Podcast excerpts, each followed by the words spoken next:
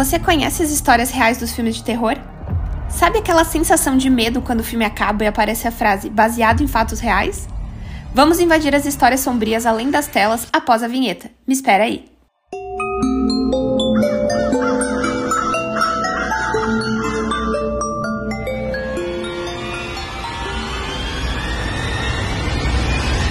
Bem-vindo ao primeiro episódio de Terror por Trás das Telas. Estão com as luzes acesas aí? Eu sou Ingrid Borba e nesse episódio vamos falar deles mesmos, os mais temidos de todas as edições, os filmes de terror baseados em fatos reais. Assistir a esses filmes de terror pode ser uma atividade bastante assustadora para algumas pessoas mais medrosas, como eu.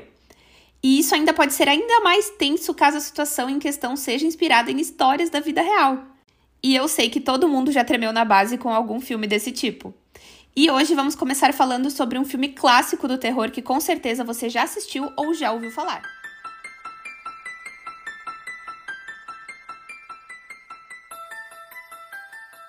Isso mesmo, estamos falando sobre o famoso filme O Exorcista.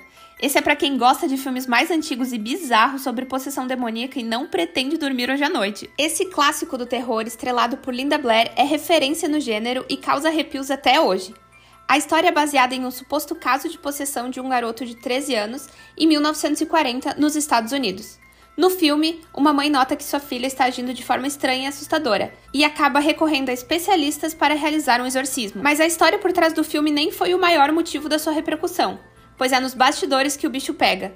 Além do caso que inspirou a produção do filme, aconteceram inúmeras curiosidades durante as gravações do filme. A criminóloga Isabela Palassi vai contar um pouco mais sobre essas loucuras que a produção relatou nos bastidores. Esse é cheio de mistérios, né?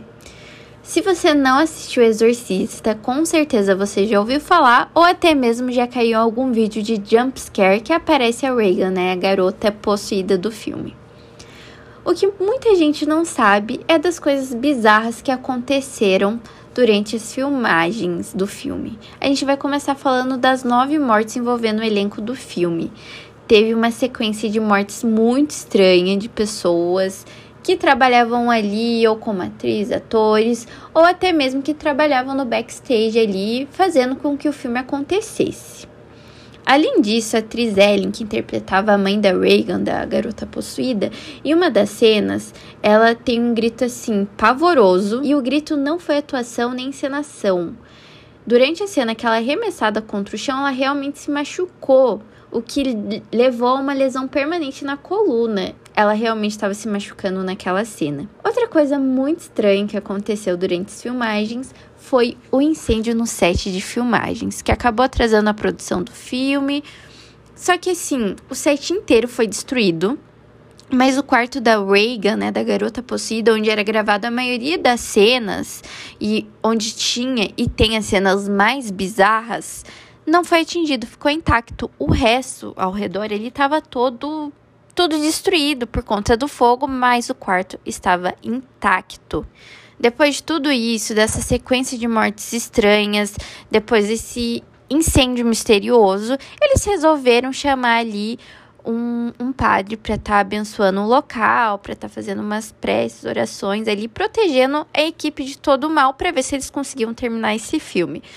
Só que depois de algum tempo, um dos atores que aparece no filme foi condenado pelo assassinato de uma mulher. Ele também é suspeito de outros seis homicídios, né? Que a polícia ele tá desconfiando, talvez um possível serial killer. Enfim, muita coisa bizarra para um filme só. Uma parte da equipe acredita que realmente o set era amaldiçoado e outras pessoas já acreditavam que tudo era jogada de marketing, né? Antigamente os filmes de terror tinham bastante jogada assim de marketing, igual foi com a Bruxa de Blair, enfim. E aí fica nesse impasse. Tem a galera do time que acredita realmente que o estúdio é amaldiçoado, o set é amaldiçoado, e outra que acha que não passe de marketing. Bom, eu sou do time que acredita que acontece sim algumas coisas estranhas. É, não desacredito. E quando a gente tá falando dessas coisas mais pesadas, né, tem ali uma energia ruim. E vocês, o que, que vocês acham? De qualquer forma, se foi marketing ou não, eu não sei, mas funcionou. O Exorcista foi sucesso de bilheteria e se tornou o primeiro filme de terror a ser indicado ao Oscar em 1974.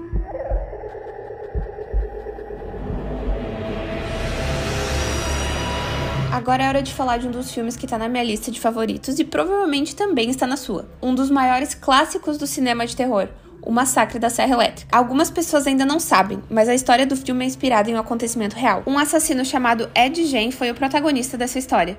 Ele sequestrou e matou uma mulher e logo em seguida foi preso.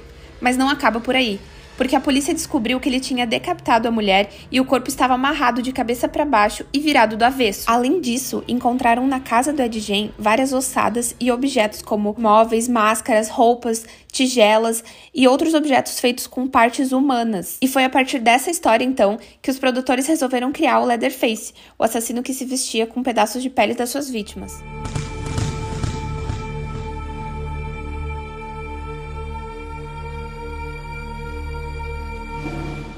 Pesadelo em Elm Street, o filme que deixou muitas pessoas com medo de tirar aquele cochilo pós-almoço. Você sabe o que inspirou Wes Craven a criar o assassino dos sonhos, conhecido popularmente como Fred Krueger?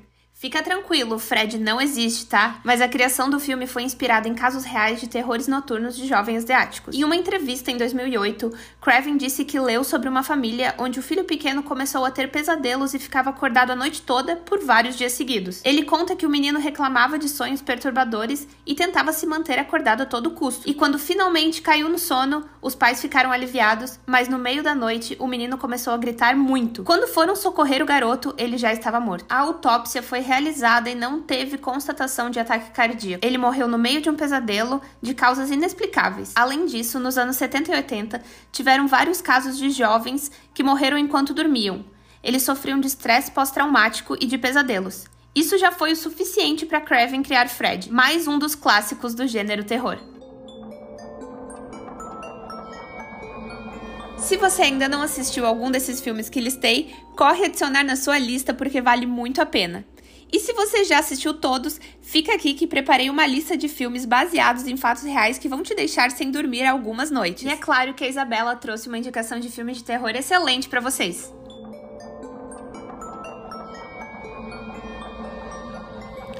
E a primeira indicação é baseada em um caso de 1990 que aconteceu na Espanha. O filme Verônica é aquele clássico da adolescente que inventa de mexer com o sobrenatural. A protagonista usa o tabuleiro Ouija e aí já viu, né? Começa a acontecer de tudo. Mas sem mais spoiler, o filme está disponível na Netflix. A segunda indicação é um filme bem pesado. Ele é inspirado no caso de assassinato da atriz Sharon Tate e de quatro de seus amigos. O filme A Maldição de Sharon Tate fala sobre os assassinatos cometidos pela seita de Charles Manson, um dos serial killers mais conhecidos da história. O filme tem alguns elementos quase sobrenaturais e sai um pouco da realidade, mas tem como base o caso real de assassinato. Essa tragédia de Sharon Tate é bem pesada e bem conhecida pelo mundo todo. O filme também está disponível na Netflix.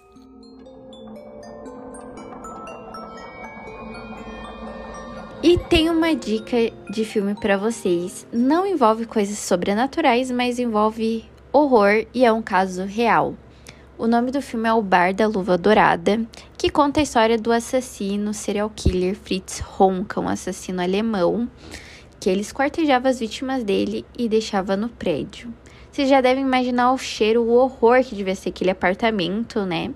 Inclusive os vizinhos reclamavam bastante, mas ele só foi descoberto por conta de um incêndio que teve no prédio. Então, a hora que os bombeiros foram lá no apartamento dele, encontraram ali pedaço das vítimas dele. É um filme bem horrível, tem bastante horror e é uma história real.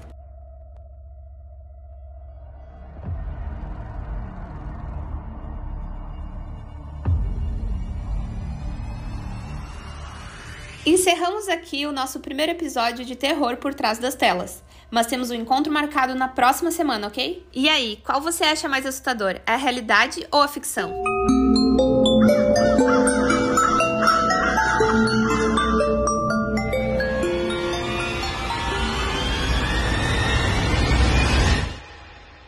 Roteiro, apresentação e edição por Ingrid Borba. Coordenação técnica de Roque Bezerra e Peter Lobo. Colaboração de monitoria de Luana Console. Orientação do professor Áureo Mafra de Moraes.